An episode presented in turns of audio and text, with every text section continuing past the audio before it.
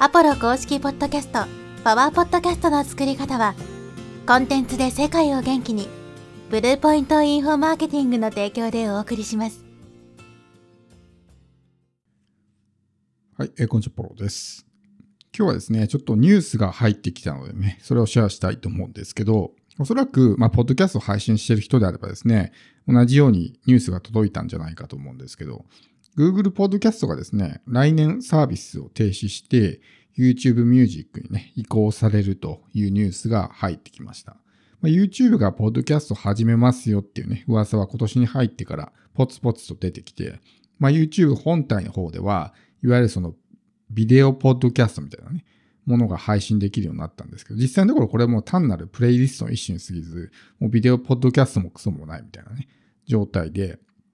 現状この YouTube Music でどういったものが配信されてるかっていうと、まあ、この YouTube 本体の方で、ポッドキャストっていうね、カテゴリーにま割り当てたものがこの YouTube Music の方で表示されているような状況です。動画付きで配信されていると。これはちょっと日本ではね、視聴できるかわからないんですけど、カナダカナダでは、まあ、YouTube Music の方を開くと、その、ポッドキャストみたいな場所があって、そこを開くと、その YouTube 本体で、まあ、ポッドキャストっていうね、まあそういうタグをつけたもの、まあそのプレイリストにで割り当てたものが表示されているという状況です。まあただこれに関してはもはやポッドキャストとは呼べないと思うんで、まあ本当にね、仮の形だったんですけど、ついにですね、この YouTube が YouTube Music でポッドキャストを配信すると。で、それに伴い、まあ同じ会社ですからね、どっちも Google なんで、もう Google のポッドキャストはサービスを停止しますと。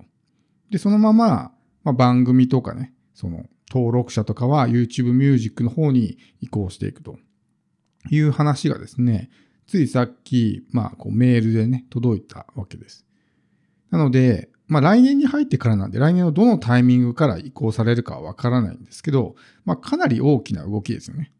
まあ Google Podcast って、まあこの4大ポッドキャストありますけど、Spotify、Apple、ね、Amazon、Google みたいな感じでありますけど、まあちょっとあんまり人気がないというかね、そんなにこうリスナーもたくさんいない媒体だったと思うんですけど、YouTube Music はやっぱり年々こう利用者がすごく伸びていて、まあ世界のね、数字ですけど、2.6 billion active user なんで、約26億人ですね、アクティブユーザーがいるわけです。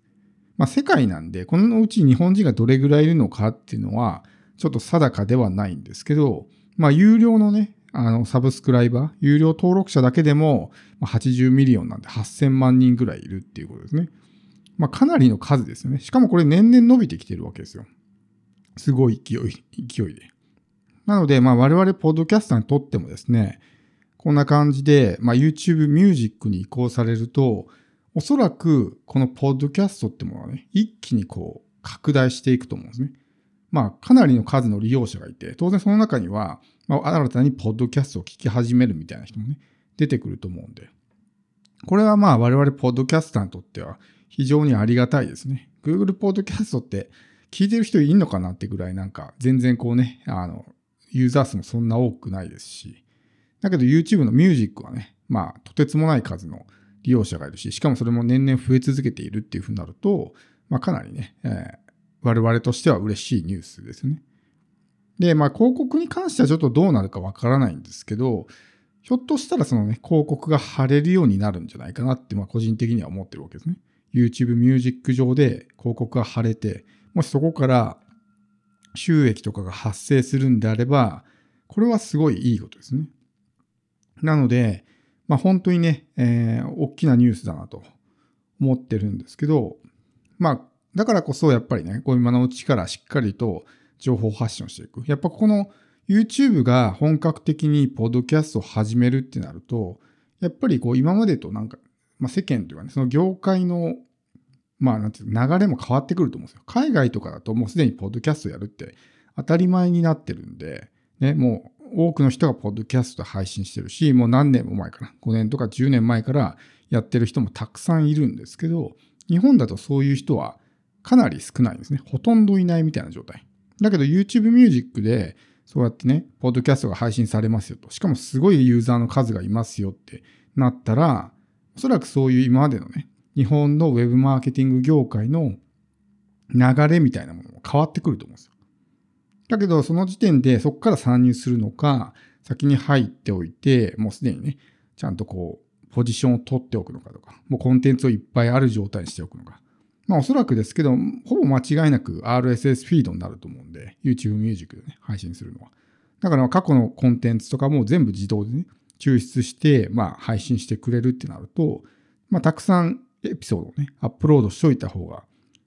本格的に YouTube Music で配信が開始された時に、まあ有利になるわけですね。そっからゼロから始める人よりも。なので、かなりね、ポッドキャスト業界の未来は明るいので、もう本当にね、あの、例えば今全然伸びてないとかね、もうやめようかなとかって思ってる人は、ここでやめるのは正直めちゃくちゃもったいないと思います。もうこれだけこう、なんていうんですかね、将来性のある媒体ってなかなかないと思うんですよ。他の媒体はもう、なんか生き切るとこまで行っちゃったとかね、まあ、あとはこう落ちていくだけみたいな、だったりとか、まあ、伸びてるにしてもすごい、その伸びが鈍化してるとかね、あんまり大して増えてないとかってなると、あとはもう衰退していくみたいなね、感じになっていくわけですけど、ポッドキャストはまだまだね、将来性があるし、日本に関して言えば、発信してる人の数がもう、とにかく少ないっていうね、のがやっぱり一番大きなポイントになるんで、今のうちにしっかりとやっておく。本当にこれがゲームチェンジャーになるかどうかわからないですけど、まあそれぐらい大きな影響をもたらすと思うんですですよね。なんで、まあ特にだからといってじゃあ何かね、発信のスタンスを変えるとかっていう必要はないと思うんですけど、ただそれに向けてしっかりと準備しておくというかね、そうなった時にね、えー、もうすでにたくさんコンテンツがあって、ね、えー、リスナーがいるみたいな。おそらく Google Podcast のリスナー、まあサブスクライバーですよね。がそのまま移行されるみたいな形になると思うので、ってなるとまあ Google Podcast はやっぱある程度リスナーがいた方がいいですしね。うん、みたいな風になるんで。だから、ポッドキャストのビジネスってものが、いよいよ日本でもね、こうやる人が増えてくるんじゃないかなって思うんですね。今の段階でポッドキャストってものをビジネスにしてる人って本当に少ないと思うんですけど、まあ、YouTube が配信するようになって、まあ、下手したら YouTube の本体で動画やるよりも、ポッドキャストだった方がね、儲かる、稼げる、集客できるってなる可能性もあるわけですよ。そうすると、今までと全然発信のスタンスが変わってくる。それこそ SNS なんかでね、発信してももう簡単に埋もれてしまって、もう飽和状態になってるわけですから、情報発信がもう届かないわけですね、全然。発信しても。だけど、ポッドキャストっていうのはやっぱこう情報発信が届きやすいし、しかも最後まで聞いてもらいやすいっていうふうになるとね、絶対こっちの方がいいやってなると思うんですよ。だけど、このポッドキャストっていうのは喋るだけなんで、ある意味簡単といえば簡単なんですけど、これができる人って、まあ少ないと思うんですね。喋りだけでなんとかする。動画だとまあ編集とかね、そういうものである程度ごまかしが効いたりとかするわけですけど、ポッドキャストって本当に喋るだけなんで、しかもまあ多くの場合ソロ配信でやってる人が多いので、一人喋りでまあ5分なり10分なりね、ずっと喋るって、まあ慣れてない人はね、なかなかできないですね。最初台本作ったりみたいなところから入ると思うんですけど、そうするとやっぱり台本作る時間がかかって大変とかね。っていうので、なかなかこう作業が進まない。継続するのが難しいっていうところで、まあ脱落していく人が増えていく。ポッドキャストってのはやっぱりこう続かない人が本当に多いので、続けているだけで勝手にね、勝ち残ることができるっていうのが、このポッドキャストなんですね。だからもうすでにやっているってかなりのアドバンテージだし、今後まあ参入者が増えてきたとしてもですね、やっぱりこれをずっと続けていくっていうのはね、難しいので、まあほとんどの人、まあ日発の法則で言うなら、8割の人はおそらく継続できずにやめていくと思うんで、もう本当にね、まあ我々にすごく有利な状況になるというかね、もうすでに配信していて継続できている人っていうのはね、2024年はひょっとしたらね、大きな飛躍がある1年になるかもしれないですよね。YouTube が、YouTube Music がポッドキャストを配信することによって、一気にね、こう再生回数とか登録者とかね、増えたりとか、認知が広がったりとかね、する可能性は大いに考えられる。少なくとも今よりも状況が悪くなるということはまずないので、本当にね、こう、まあ、ワクワクしながら、その時がね、やってくるのを、まあ僕も待ちたいと思うんですけど、だから、ポッドキャストね、あの続けといた方がいいんで、途中でやめようかなって思ってる人は本当にね、もったいないと思います。絶対にやっといた方がいいと思うんで、今日はね、ちょっとニュースのシェアでしたけど、まあ、あの YouTube Music、これからもね、ちょっと見守っていきたいと思うんで、もしまたアップデートがあれば、その時にね、えー、放送させてもらいたいと思います。